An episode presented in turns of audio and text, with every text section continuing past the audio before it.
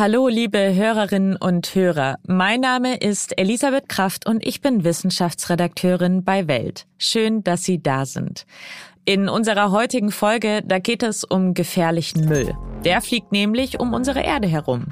Und wir fragen uns, ob früher wirklich alles besser war und warum wir häufig das Gefühl haben, dass es genau so ist. Aha. Zehn Minuten Alltagswissen. Ein Podcast von Welt. Der 10. Februar 2009 war ein schwarzer Tag für die internationale Raumfahrt. Knapp 800 Kilometer über der Erde stießen damals die Kommunikationssatelliten Iridium 33 und Cosmos 2251 zusammen. Das war der erste Zusammenstoß dieser Art. Das Resultat? Etwa 100.000 wild herumschwirrende Teilchen größer als ein Zentimeter. Ein Großteil dieser Bruchstücke wird wohl noch in 100 Jahren um die Erde herumfliegen, bevor sie in der Atmosphäre verglühen. Warum das ein Problem ist und wie groß dieses Problem für die Zukunft der Raumfahrt werden könnte, das bespreche ich heute mit meinem Kollegen Norbert Lossauer. Er ist Chefkorrespondent im Wissenschaftsressort bei Welt und promovierter Physiker. Er beschäftigt sich mit allem, was in den unendlichen Weiten so los ist. Und er kennt sich aus mit dem Schrott, der um unsere Erde kreist. Norbert, was fliegt denn da eigentlich alles so rum in unserer Erdlaufbahn? Naja, also auf jeden Fall fliegen da natürlich Satelliten rum. Äh, die haben wir Menschen ja da hochgeschossen in Orbit. Äh, die haben tausend Aufgaben von Wettervorhersage, Kommunikation, Internet, Fernsehen und so weiter. Das kennen wir alles. Also insgesamt sind 8500 Satelliten äh, in der Erdumlaufbahn. Das ist schon eine ganze Menge. Die dürfen natürlich nicht zusammen crashen. Das würde Schrottteile ergeben. Aber es sind nicht nur Satelliten da oben, sondern äh, da fliegen auch ausgediente Raketenoberstufen rum oder auch irgendein Schraubschlüssel, den ein von der Raumstation irgendwie verloren hat bei der Außenbordarbeit. Und insbesondere, und das ist auch ein großes Problem, gibt es viele kleine Teile. Die sind entstanden beim Crash von zum Beispiel Satelliten. Die schwirren da jetzt alle rum und das Problem ist natürlich, dass auch äh, eben Kettenreaktionen entstehen können. Wenn diese Bruchstücke wieder auf andere Satelliten treffen, dann haben wir wieder einen Crash und es gibt noch mehr Bruchstücke und deswegen sprechen manche Experten auch davon, dass es dort bei diesem Problem Weltraumschrott auch so Kipppunkte geben könnte, wie wir es ja aus der Klimawandeldiskussion kennen. Also ab einem bestimmten Punkt Punkt haben wir so viel Schrott da oben und so viele Kettenreaktionen, dass immer noch mehr Schrott entsteht, dass man eigentlich gar nichts mehr dagegen tun kann. Wie groß ist denn das Problem? Also wie viel Schrott fliegt da tatsächlich rum? 130 Millionen Teile. Das ist eine riesige Menge. Und das Problem besteht darin, dass zum einen natürlich die internationale Raumstation, wo sich Menschen aufhalten, wenn die von einem Schrottteil getroffen werden und da ein Loch reinschlagen und dann der Sauerstoff rausgeht, den man zum Atmen braucht, dann ist das natürlich offensichtlich ein Problem. Und bei den großen Teilen, also insbesondere äh, Raketenoberstufen, Satellitenteile und so weiter, die kann man relativ gut mit Radar verfolgen. Das heißt, man weiß, wo die sind, man weiß, wie die Flugbahn ist und dann kann man voraussehen, ah, in, in drei, vier Stunden könnte dieses Teil die Raumstation treffen. Müssen wir vorsorglich evakuieren. Ist zum Beispiel jetzt bei der letzten Mission, wo der deutsche Astronaut Maurer im All war, ist das passiert. Da mussten die Astronauten dann in ihre Kapseln gehen und wenn die Raumstation getroffen worden wäre, was nicht passiert ist, äh, dann hätten sie mit ihren Raumschiffen wieder zurück zur Erde fahren können. Diese Notfallhandlungen ähm, sind eingeplant. Aber jetzt im Moment gibt's ja hoffentlich Pläne, wie man mit dem Schrott dort oben umgeht umgeht? Oder ist jetzt die Devise einfach, okay, wir wissen, er ist dort, wir versuchen ihn zu verfolgen? Oder sagt man, nee, wir haben konkrete Pläne, wie wir den jetzt wieder loswerden?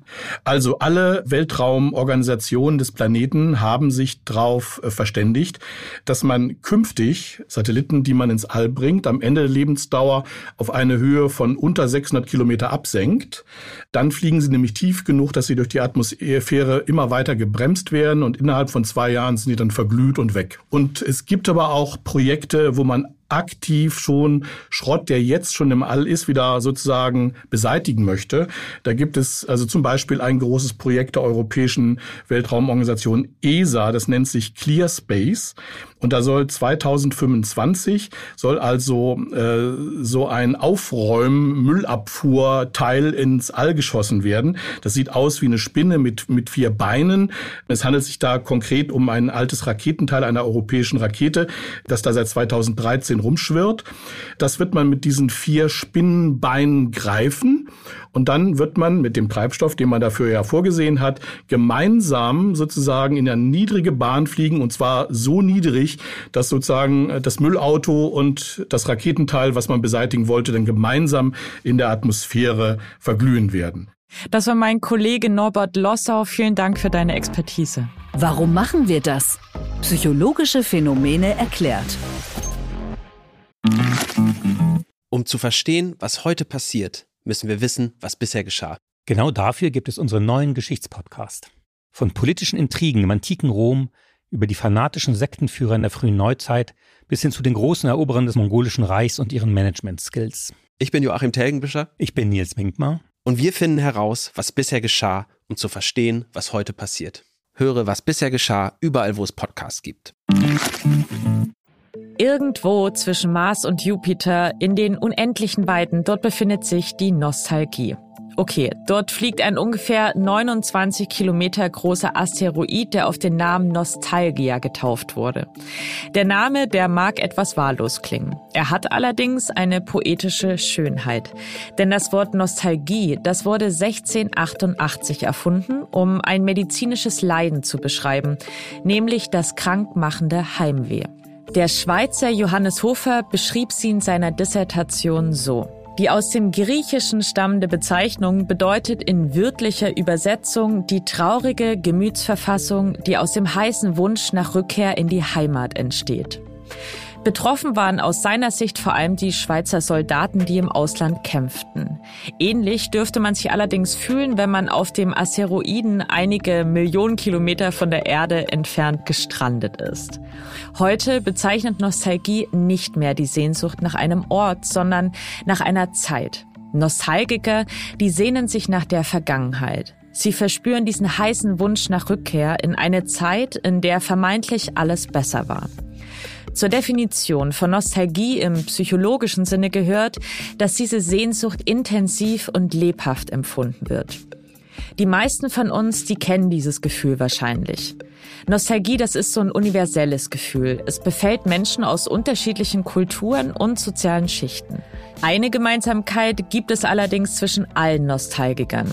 Psychologen haben herausgefunden, dass sie besonders häufig traurige und einsame Menschen befällt. Die Erinnerung an eine positive Vergangenheit scheint in Momenten der Traurigkeit zu schützen. Besonders häufig sind nostalgische Erinnerungen die, in denen die Nostalgiker selbst die Hauptrolle spielen und etwas bewältigt haben. Und die gute alte Zeit, die ist tatsächlich medizinisch nützlich.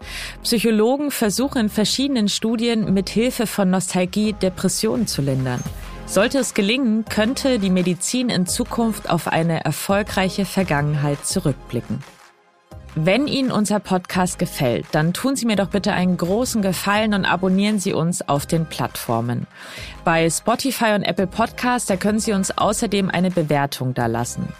Und wenn Sie Anregungen, Fragen oder Kritik haben, dann schreiben Sie uns doch eine Mail an wissen.welt.de. Und jetzt wünsche ich Ihnen einen wundervollen Tag. Ihre Elisabeth Kraft.